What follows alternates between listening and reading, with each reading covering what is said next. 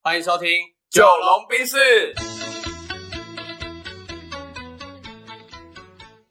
我是九零后我。是阿龙。呃，这一集呢要来加什么料？这集我想聊一些呃生活小 p e b l 生活小偏方这用样。小偏方。哈对，对对对对。了解。那这个小偏方它比较，你要把它定义一下吧。呃，我我的定义就是，我相信我们 这辈子活到现在，嗯每个人或多或少都应该会有一些 你自己的小 p e b l 也就是说，这个小配博它不是很直观，不是直线性思考。例如说，举例，例如说像我肚子痛的时候，我如果要延缓这个肚子痛，我就是深呼吸，这个叫很直线式的嘛。对你不要这种的。对，然后通常这个小 p e b l 它会来自于你常常犯的一些毛病。哦它有一句话叫“三折肱而成良医”嘛，是啊。所以对通常每一个人的病痛或你的 bug 不一样，嗯那你的 bug 越常出现，你自己就越会在这一方面是一个老手，嗯或一个行家。然后也就是说我，我希望大家可以我们可以透过这一集来分享一些你自己碰到的一些生活小秘诀，然后好把它分享给大家。对对对，好啊，好啊，好啊。那你嗯你你这主题你定的嘛？你先讲好，因为我要想一下。好，好那我们每个人按惯例无三不成立，一个人提供三个。三个好好好好，那我们就来借来来分享一下好了。我我首先先分享一个叫做呃偏头痛糖水，嗯，偏头痛糖水。呃，因为我相信听我们 podcast 的节目的朋友，应该都会发现，有时候我会有鼻音，嗯有时候没有啊。鼻音的时候，通常就是高雄的天气，可能今天有一些骤变，马上要下雨的时候，我就会开始打喷嚏这样。好，那呃偏头痛糖水就是我只要开始鼻塞，那我就会偏头痛，从小到大哦一直都这样。塞住了这样。嗯对，然后好像也无解啦，除非就是多运动。对，如果我们的听众朋友你是偏头痛或者是鼻过敏的好发族群的话，那游泳真的很有用，哦你就常去游泳，对你这样就可以舒缓你的偏头痛。嗯哦但我要讲的是。呃，舒缓你的鼻塞啊啦，不好意思，你对常游泳可以舒缓你鼻塞啊。我要讲的是偏头痛糖水，就是我之前如果偏头痛的话，我会调制一杯糖水，你你的糖是果糖还是什么糖？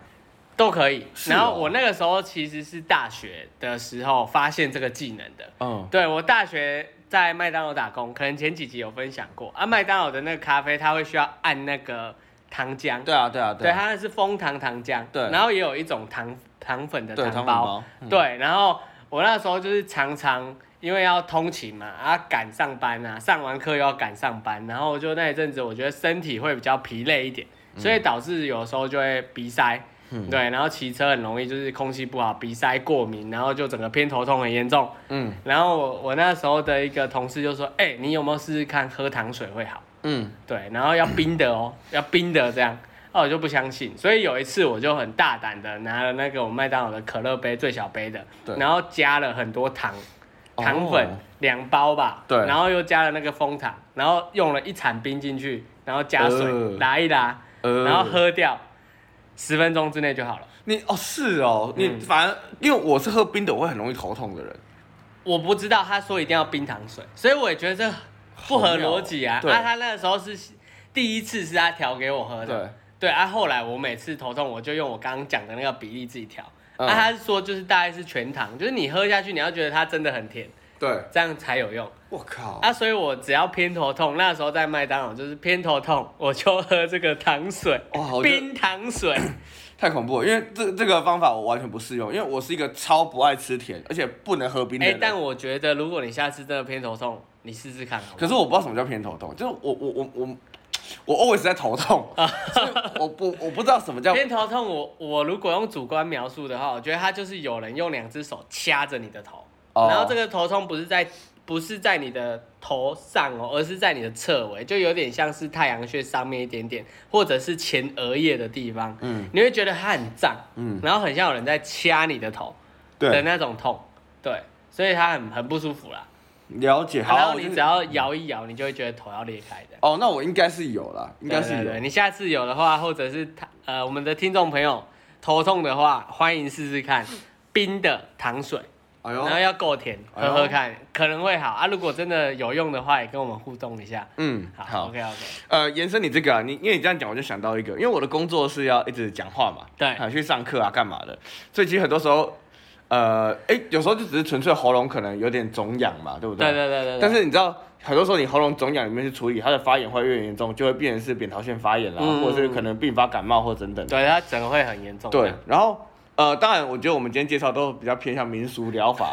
没不没不是那么正规啦。不正规绝对是不正规的哦，对，绝对尤不其正是我研规，究所又是念医学相关的 哦那个更可不是正规。对，可是我我觉得就是有些东西哦，就是还是有用啊， OK 那个就算是心理作用也算有用嘛。对啊，当然。那我想分享是从小到大我妈教我的一个就是口诀叫朝言晚蜜，嗯朝就是那个早上的意思嘛，朝日的朝，对，朝日的朝，然后盐巴水，嗯然后晚上蜜茶，嗯哼，对，然后他说只要喉咙基本上你有点肿痒哦，感觉要就是那个呃病有 feel 了有有 feel feel 了了有 feel 的感觉的时候呢，早上就是那个用超高浓度的盐巴水，也不要用超高浓度，就是盐巴已经无法再溶解的时候，对，你就就是加它进会去有颗粒沉淀的对对时对哦候，代表它已经饱和了。对，你就把它吞一口在你的口中，然后漱到很深的喉喉头，就哦，但不要喝进去哦，不要喝进去，不要喝进去，嗯然后就是吐出来的。对，然后晚蜜就是调制比较高浓度的蜜茶，嗯嗯，也是甜的。对，也是甜啊的，然后就喝一杯这样。那我说实话，因为我对这个相关背景知识也没那么了解，但是也许是因为，例如说高浓度的盐水可以，我我我杀菌对杀菌，然后然后高浓度的蜜茶可以保护组织，对嗯哼等等的，可以啊润润喉。啊对对啊，但这个真的没有考据那，你有没有试过？我有试过都蛮有用的啊、哦啊，那我我再帮听众朋友问一下好了，呃，这个高盐碗蜜的这个盐水，它的温度大概是就常温，常温。常温就好，常温就好，啊，你常温怎么溶解盐巴？因为因为水原本就有一些溶解力啊。哦，所以你就要搅到它对溶解。嗯啊，蜜茶也是常温。蜜茶我喜欢喝热的啦 OK，老实讲 OK，嗯我喜欢喝热的，好好好，嗯所以阿龙的方式是温常温的盐水跟微热的蜜茶，对，这是我然后的做法解，决他的喉咙症状然。后两个都是高浓度的这样。 OK OK OK。对，然后呃，因为我现在不在台南住，所以我很少做这个方法。但是我基本上我只要在台南的时候，我就跟我妈说，哎、那个帮我泡一杯朝盐晚蜜。我妈就说，哦，今天是晚上，好蜜茶。 哎，真的，我我们家就是这样好子。 ，OK OK 对 OK。供参考这好，样。供参考，供参考对对对。啊，一样有用的话就是留言给我们。好，好好好。好，你第二个要讲什么？我第二个想要讲的是，呃，数羊睡不着这个案例啊。哦，睡睡对，眠我我的。相信很多人对睡眠都是一种困扰啊。是相相相对于阿龙，他也是不好睡的人。对啊然后我是从小到大基本上一年可能失眠不会超过六天吧。夸张，夸对，张。然后我真的失眠的时候，通常是甜美的负担，就代表我那时候有很好的灵感。唉，然后我在写气话，或者是 就是正比急书停不下来，然后你睡觉的时候都会梦到，啊梦到又跳起来写，夸所以通张。常这种时候我反而是很期待，对，啊呃，我我觉得我不会失眠的原因是因为我睡前有一个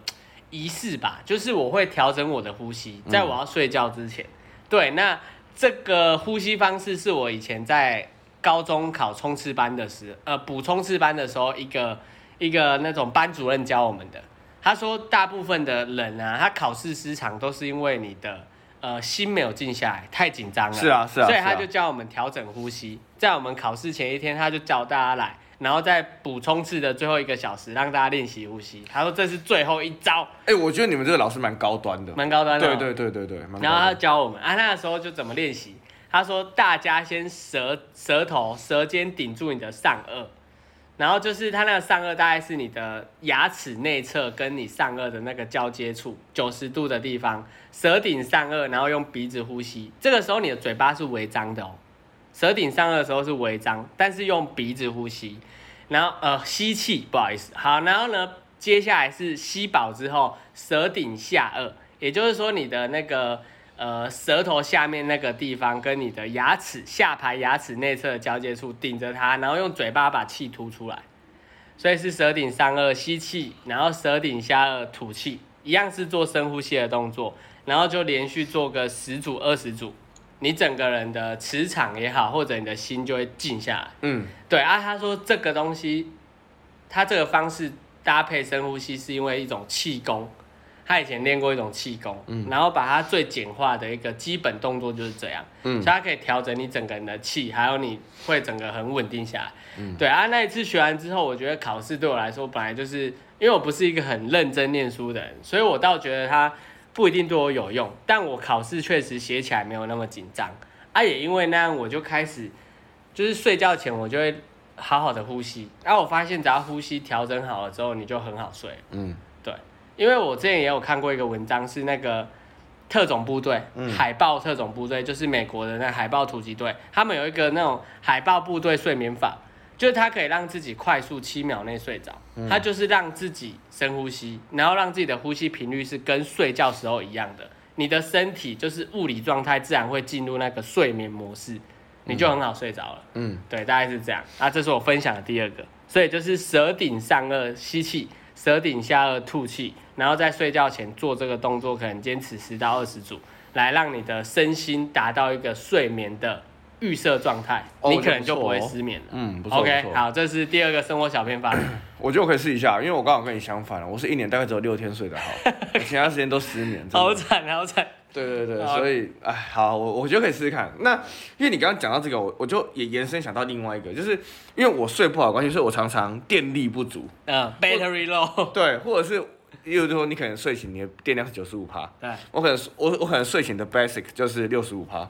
所以你的电池是坏掉了，像那对个对 iPhone 的手机的电池健康程度，对，所以我的健对，就是你知道我很长时候我睡醒我的脑是很胀的，或者是说我是很没办法思考的，所以其实你睡眠品质已经不好了，然后睡下去也是充电的效率也不好，这样。对对，可以这么说，可以这么说 OK，OK，OK 对对对，哈。然后我也不是那种就是天选之人，可以睡很少，精神又超好的那种。哦，我知道你在讲谁。对对对，一个好朋友 这样。对，所以 OK，我刚好是那种就是你讲的最不天选的，嗯，那一种嗯，嗯对，所以呃，我一直到我二十六岁的人生都无解嗯啊，啊应该是二十五岁的人生都无解这呃二件事十情。五年来都对无解啊，对，直到我二十六岁那一年呢，呃，我无意间呢，因为我其实有不断地在做，不管是静坐啊、冥打想的坐，对、嗯冥想冥的想练练习、习调整呼吸这样子。对好，所以其实我的身体感官本来就比较敏锐，对嗨嗨嗨，因为你你做这样训练本来就会嘛，嗨。然后直到某一天有一次，就是我开始发现，我碰到别人身体，如果他的状况很差，他的气的会感受倒过来不好你，那边哦，对我会打嗝把它排掉，我不知道为什么。就是你身体会自动帮你把它那些晦气吐出来，启对动对防对御机制。对对是不是对，啊，这个当然听起来很玄，可是它确在我身上确实发生，包含例如说，有时候我陪我舅舅去接大体的时候，嗯，然后我在当下是没有感觉的，可是我一上我的汽车子里面的时候，我会开始暴打嗝一波，呃，因为那些那些气可能是比较相对没那么干净，呃，对对对，然后我身体会自动把它排掉。好，所以我要讲的是，对我来说，我个人比较实用的，这个很难类推到其他人的，就是呃，逼出我的电力。好，嗯对因为我睡不好，所以我其实很长时候我的气是不流通的。对可能会卡在脖子这边或什么的，对对对或是卡在我头部，它是没办法流通。那一个人精神状况好，就是你的整个身体的循环的气是要流通的。嗯嗯，所以对我来说，虽然我那一天，例如说，我直接举个实例比较快好。有一天我跟我研究所同学我们出去玩，然后我要开车载他们出去玩，从台南开到屏东，车程大概两个小时左右。好，然后可是我那一天只睡了一个小时，我就出门了。嗯，我很危险，危险驾驶，对，然后当然因为你知道吗，早上出门的时候啊，刚刚刚睡醒嘛，所以根本没差。对，所以当然还是精神很好这样。但是到了晚上，我们吃完晚餐，那个血糖又上升，已经我真的那时候电力大概只剩两趴，我就跟我同学说，哎、我出去外面一下，啊，我也不知道抽根烟，因为我也不会抽，嗯，我就拿着我身上常备的一根叫做那个刮痧按摩梳，嗯就是一个梳子，它前面有好几根圆圆的圆头。啊，嗯然后我就就开始刮我头，因为头上会有很多穴气道结、穴道，嗯然后我刮之后就开始在路边一直打嗝，边刮边打干嗝，超像超像那种就是踢打嗑药， 对我就开始狂打嗝。可是我打嗝完之后，我整个气流通了之后，我的电力大概恢复到五十趴。嗯，我同学说：“哎、你没睡，你要开车去可以吗？”我说：“我们可以，可以，我处理好了。所以你像是特斯拉的那个 动力回收系统，对对对就是对靠你的头，你动力就回”收。这样人家不是说 iPhone，例如说只剩五趴电的时候会自动关机，对然后你按了什么按键，同时按了之后，它就会同时再逼出三十趴给你。有这种东西吗？这但这假的嘛？可是呃，对我来说，这件事情是千真万确的。就是你的身体是有这个系统的。对，可是我知道那个，我知道那个三十，对我来说那个三十八只是因为我气流通了，所以我暂时性的，呃，回光返回光照。返照，回光。返照 OK，OK 可是我觉得这很像是在预知你的生命，因为你本来这时候你应该要休息嗯了，嗯可嗯。是你喝了 Red Bull，你让自己就是呃，硬又借了一些体力，哦 OK OK。所以你到你要睡觉的时候你会更累。嗯，对对对，这是我自己啊，所以我有一个自己逼出电力的方法，就是拿，就是很累的时候，然后用我的手指的指节，或者是用刮痧按摩术，把我整个头敲过一遍， OK，看起来很暴力，但是可能会有效。对，就刮过一好，遍，这然后个也超有是效。就是阿龙自身体验的一个小 paper，没错没错，但没是不一定有用，没错没有没错科学根据，所以你们自己自己判断要不要试啊错。对对对对对好，好好，哎、你刚刚说冥想，我觉得很酷，因为我我发现现在大家都很忙啊，对然后没有时间静下来，也没有时间跟自己对话。那我觉得我们后面可以录一集怎么冥想，以及怎么跟自己对话。哦我可以觉得啊蛮好的，挖一个好坑可以啊对对对，好。然后第三个嘛，嗯轮到我了。好，我第三个我觉得大家应该会蛮爱的。嗯，第三个叫做塞车不被插，哦，这个小 paper 好，就是我不知道大家有没有这种经验哦，你开车在路上，特别是高速公路，有的时候已经很烦了，已经在塞车了，有一些人就是硬要给你变道，是啊，硬要给你插进来。嗯，这时候呢，这招是我在上海那时候学的，因哦为上海的交通真的是全世界排得上的恐怖，哦，对，然后大家就乱乱撞你，说，哎、我想说，我想问一下，你说的乱是意思是说，例如说公像台北一样，公车会突然插出来，计程车会冲来冲去，这样吗对啊，哦嗯而且比它乱好几倍，因？OK，为上海人口更多，了解。嗯然后更更塞更堵，所以那时候我就学到这一招。好，这招叫做塞车不被插，怎么开呢？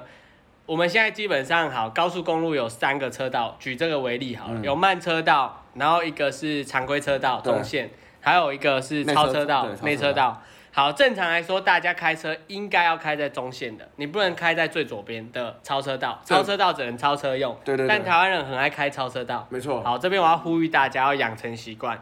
你大部分时间应该要开在中线的，对只有要超车的时候再往左边开。没错，好啊，塞车另当别论。我要回归到我这一次要缴的小配包。如果你不想被人家插进你这一排的话，你能怎么办？假设你现在在中线，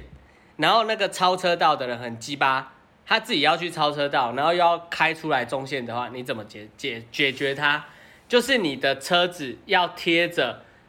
中线跟超车道中间那一条线，左侧那一条。，对你就是开车的时候靠左侧开，哦，因为通常这个我们台湾道路设计是一个车道大概可以呃容入一点五台车的车宽，差不多车宽嗯差不多哦。所以你如果开中间，它就有一个空间可以缓冲干进来。所以如果你要防止左边的车切进你的车道，你就贴着左边开，让它没有任何缓冲。我了解。他就进不来了。哦啊，你也可以憋它一下，它如果要进来，你就憋它一下。哦，啊，如果真的撞到了，实际上它的问题，因为你在你的车道内啊。对，因为他硬卡。对啊，硬卡。啊，反过来，如果你是超车哇道，塞，然后有中线的人硬要卡你的话， 你就贴着右边的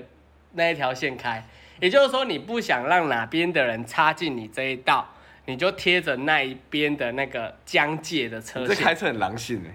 啊，没办法，呃对，真的很对，要猛。要在那边生存就是这样。对，好，所以大家有记得吼，塞车如果不要被插，或者开车不想被人家插队进来的话，你就贴着那一条线开，嗯，它就没有地方缓冲进来。了对解。啊，实际上礼让是一种美德啦，是啊嗯大部分我还是会让，可是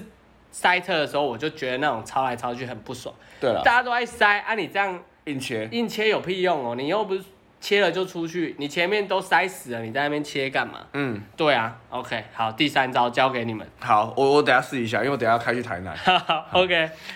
第三招我的生活小佩博是，呃，认识别人，因为我认识一个朋友吼，我会观察他的面相，因为我学一点面相嘛，嗯所以第一个是我会观察他的面相，第二个是我会去观察他的言行举止。 OK，那因为我我我我的工作接每年就大大概接触可能快一万人，所以我我有足够的 database，嗯嗯嗯，所以我可以稍微观察观察一下这个人，不管是言行举呃说话啊，或者是他的行动啊等等的。好，但是有些人呢，我还没认识他前，我必须要先判断他怎么办。对，对，那我有一个绝招啊，这绝招也是我觉得别人比较卡比不来的，就是我有一个干妈，她有一个特殊功能啊，嗯一样这个我们就听听就好，非科学哦哈 OK，OK，。她看到你的照片就大概知道你这个人的性格、过去发生的事情、你个性上的盲点，或者是 就是很多啊，就任何她所以他可以透过看照片，然后就是为判断你这个人的整个个性啊，各种那种形容词出来。是是是，差不多。因为呃，以他的立场跟说法来说，他说我们每个额头都会有一条天线，它是有点像光线一样，嗯哦所以他是只是他只是跟你的那个天线去做对接而已。哦，就是有一点像是一个一个 USB 插到你这台主机去读一下你的资料。对，可是这有趣哦，就是他假设是五，他没经过，例如说你就是九零后的允许，他只能读到很表面的资讯。哦啊，我要怎么允许呢？呃，就就是是跟你要他口头，对，你要口头哦跟跟他他说，同意这样，对就是我我才内心要放下防 备。对他才可以就是很进入去读。哦所以 OK，OK 如果你带着防备去跟他聊，他其实很难读出什么东西这嗯样。嗯嗯，对对对，所以像我拿照片给他，代表对方根本没经过同意，哦，所以他只能读到很表面的资讯。啊，那时候你有拿我照片给他吗？哎还没，哦还没看， OK，OK，哎 OK，但是周末的时候也许有机会这好，样。哦那你下次拿完再分享一下他读到什么，OK？对，但是我只能说，因为他就是这个特殊能力，真的是绝大多数都是准的。哦，OK，好，那有没有帮到我？确实很多时候有帮到我。嗯嗯呃，例如说，有我那时候刚进研究所签指导教授的时候，对呃，然后应该说我要去跟一个教授去约谈，然后他也是我现在指呃就是未来指导教授啦，对好，好，然后那时候我就想说要防雷，因为听说他有点难，就是相处，嗯嗯，就是他。他的地点比较多这样。啊，你教授会听这一集吗？我教授基本上是不会 的， 哦，所以小心一点哦。对，哎应该说是别人转述， OK，啊，我很怕踩到他地雷，对对对所以我就先拿照片给我的就是那个干妈看，嗯我说哎、那个干妈，你看一下这个老师怎么样？啊，哼，然后干妈就说，嗯，这个人你要跟他直来直往，你绝对不能骗他，好，哦直球对决对你有话一定要讲， ，OK，因为你讲他不会怎样，但你只要不让他发现你不讲，你憋着，哪一天被他发现，你就没有第二次机会。嗯嗯对，所以你一定你不管什么事情，你就是跟他直球对决，嗯直接问。然后我因为干妈这个建议的关系，我跟我老师很多时候我都是问到底，而且我讲话超级直接。可是我发现我老师反而很开心，嗯因为他觉得我不是一般的硕士生，不会跟他那边唯唯诺诺的，嗯不会那边就是胆小。然然后后，在那边拐弯抹角，所以他很喜欢跟我相处，他觉得跟我讲话很愉快。可是我你也知道，我的本性根本不是会跟人家直球对决的人，对，我只是因为我知道跟这老师你就是不能藏匿。因为你已经知道他的底牌了，对，所以反过来你要变得不是你自己，对对对对对对对，所以我都是很直接问，例如说老师我真的，老师我不是故意哈，我不是冒犯，但我是很想知道做这件事情对你没好处，但你为什么要做？嗯嗯，嗯啊，他就觉得平常不会有硕士生敢问他这样的问题，对，可是我直接问之后，他反而增加他的就是好感这样，嗯所以我觉得干妈这个会帮助我快速去对于重要他人的时候，呃，我会有一些很快的就是进入这样，嗯包含就是也是要去跟一个客户开会，我说哎干妈你，我们要跟他聊一个就是帮他成立一个基基金会的事情这样。嗯嗨，然后干妈看到就说，你什么都可以聊，但你不能聊他的童年。 ，OK，哇，他就突然这样讲，我说这谁会没事跟他聊童年？他说没有，他现在工作就跟他童年有关。哎，他童年是被爸爸卖掉的，哦，对，所以他现他现在这么多的努力都只是为了怎样怎样，他就开始讲了一一些很表面的资讯，但他没有讲到很深入。嗯，对，因为他说他也不想去破影响我跟我对这个观感。对好对对但我老实说，我后来比较少在问，因为我觉得对我来说，他了解他有时候不小心了解到一个人的过去这件事情，对我来说有时候是很负担，对是一个负担，嗯所以我现在几乎没有在问了。而且因为我有跟我干妈说，你这个能力要收钱，嗯，对。不是说你的天赋就不能收钱，所以我后来呢，我也不想花 钱，是是，哎，因为我跟我干妈说，如果我真的问你，我也要给钱。嗯，嗯，嗯对对对对对嗯对，有点像是那种算命排命盘，就是类似啊啦。拿钱消灾啊，这样。对对对 OK，OK，对对好啊好啊。对啊然后之前好像有听众说，我们有时候结论都很突然，对哦对对，因为我们不是古癌，不能那么帅气的说，今天聊这几拜拜。拜， 不能这样 子 OK，那我们还是开始学会做一些结论哈。嗯，没错。那我觉得刚刚是我开题的，现在让你先做一个总结，好不好？好，其实我听完之后，我觉得呃，这个所谓的生活小配博，比较像是我们在这个社会上生存的一些加速器，嗯，就是你就算没用这个，你还是可以活下去。对，对，那我觉得很多时候帮自己养成一些好用的小 paper，嗯那它可能是很直观式的，例如说肚子痛的时候深呼吸很重要，嗯，例如说你赶时间的时候，你有六种轿车 app，对，这其实也是一种就是生活小小 paper 啦。对对对对对，那我觉得我们今天提供的是一个反向性的思维，嗯，就是比较没想到会这么做的，对对对然后也提供给大家说，其实我觉得我们就储备一些自己的小小技能、小知识，嗯嗯然后帮助你在紧急时刻的时候可以立即发挥作用。对，对，这个是我觉得这这一集呢，想跟大家分享啊、嗯我们自己的一些小小的 paper。了，解，我这边其实是有另外一种想法啊。我觉得其实这些小 paper 它都是